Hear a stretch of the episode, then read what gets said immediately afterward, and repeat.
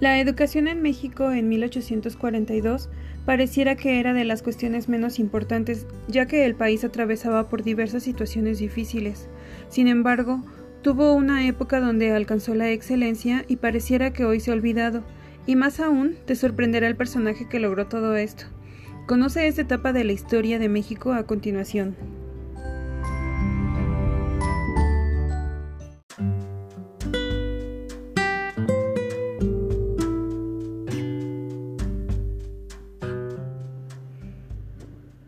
Entre octubre de 1841 y febrero de 1843, el general Santa Ana asumía la presidencia provisional en el país y se le otorgaron atribuciones mientras el Congreso se encargaba de realizar una nueva constitución.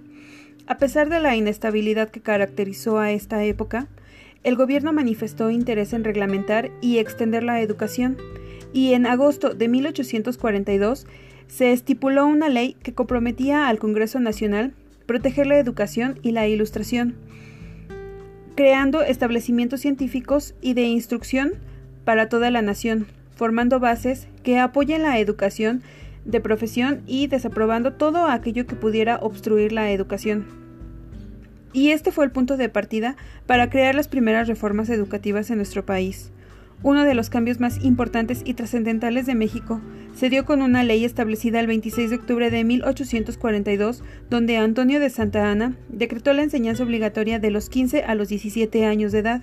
Además, estableció que sería gratuita, libre y no importaba la condición social. Pero remontándonos 20 años atrás,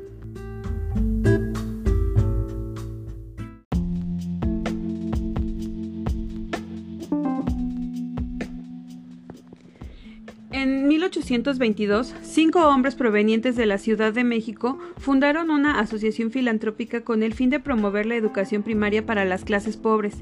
Llamaron a su organización Compañía Lancasteriana en honor a Joseph Lancaster, un personaje inglés que dio a conocer una nueva técnica pedagógica en donde los alumnos más avanzados enseñaban a sus compañeros.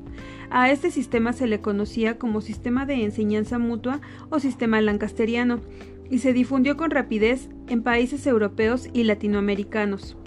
Entre sus principales representantes o fundadores están el doctor Manuel Cordonio, el licenciado Agustín Buenrostro, el coronel Eulogio Villarrutir, Manuel Fernández Aguado y Eduardo Torreau de Linieres.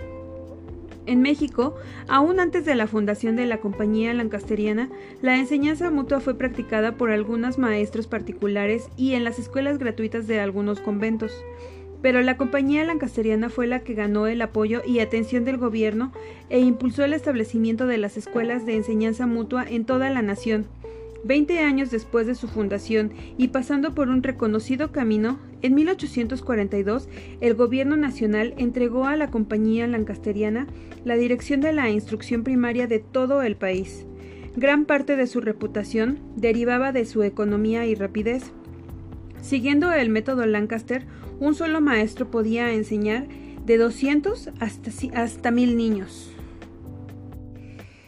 El sistema mutuo o método lancasteriano tenía un método de enseñanza que estaba dirigido por un maestro con la ayuda de un monitor, que generalmente eran los alumnos más avanzados, y ellos eran auxiliares en las asignaturas o el control de la disciplina. Estos monitores tenían el deber de llegar temprano a las escuelas antes que los demás niños, para recibir instrucciones de las asignaturas a impartir, y cuando los alumnos ya estaban en clases, los monitores indicaban actividades a realizar, y los alumnos trabajaban en una caja de arena donde hacían las letras que les indicaba el profesor. En las mañanas trabajaban letras mayúsculas y por la tarde letras minúsculas, y también realizaban operaciones aritméticas. La asignación de los alumnos era por su avance en cada asignatura y no por su edad, y como tal, los alumnos se acomodaban en los salones por tamaños, es decir, adelante los pequeños y atrás los grandes. Su sistema de disciplina consistía en colgar una tarjeta que, los indicaba como indisciplinados, traviesos, tontos, etc. Que hoy en día este sistema se considera una violación a los derechos humanos. Este sistema se dividía en 10 grupos y cada grupo tenía un monitor que era el niño más avanzado. Todos los monitores eran supervisados por el director de la escuela, quien de acuerdo con la ley pedagógica de Lancaster nunca debía mantenerse en la instrucción ni debía levantar la voz. La idea clave del sistema lancasteriano era que el niño debía ser constantemente activo y no se aburriría porque siempre estaba aprendiendo algo de su monitor.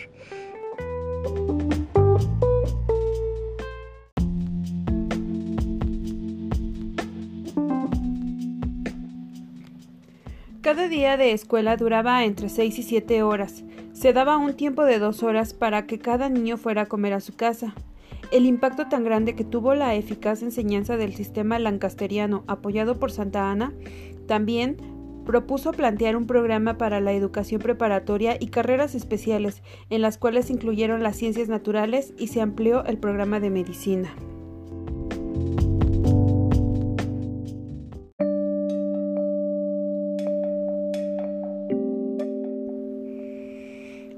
Proyecto educativo duró muy poco tiempo, pues con la llegada de Benito Juárez se sustituyó este sistema educativo por el que se conoce actualmente, donde solo un maestro está al frente de un numeroso grupo. Aunque el proyecto de Santa Ana no duró mucho tiempo, la idea de hacer la educación obligatoria fue muy importante porque se impulsó la educación para toda la población como una necesidad para la prosperidad del país.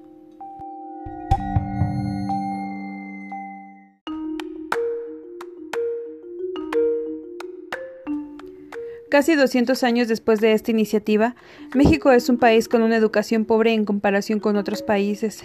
En un sistema tradicional donde el maestro está al frente de un grupo de hasta 50 alumnos, él tiene el deber u obligación de no solo impartir su asignatura, también está a cargo de la disciplina, la motivación, estar al tanto de las necesidades de cada alumno, etc. Y pues su calidad de trabajo cae por el desgaste físico.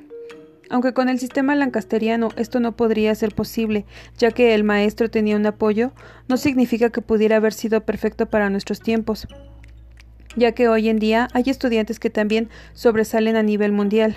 El problema de la falta de educación en nuestro país es también por la falta de inversión por parte de las autoridades mexicanas, ya que muchas veces cuando hay inversión se gasta en corrupción. En los aspectos sociales y económicos puede ser también porque hay profesores que no están lo suficientemente preparados para impartir su asignatura, o la falta de interés que hay en los hogares de impartir la educación desde casa, quizá por creer que es más práctico que los hijos dejen a temprana edad la escuela para aportar económicamente en casa. Todo esto pueden ser algunos factores por los que México está muy rezagado en materia educativa.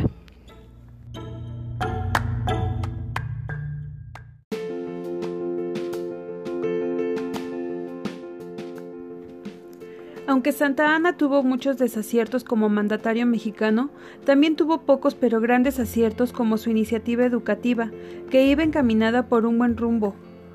Y aún hay mucho camino por recorrer, pero solo se puede lograr una mejor iniciativa educativa con profesores apasionados por lo que hacen, profesores que vean en sus alumnos personas que puedan mejorar nuestro país por encima de ser adolescentes o niños problemáticos.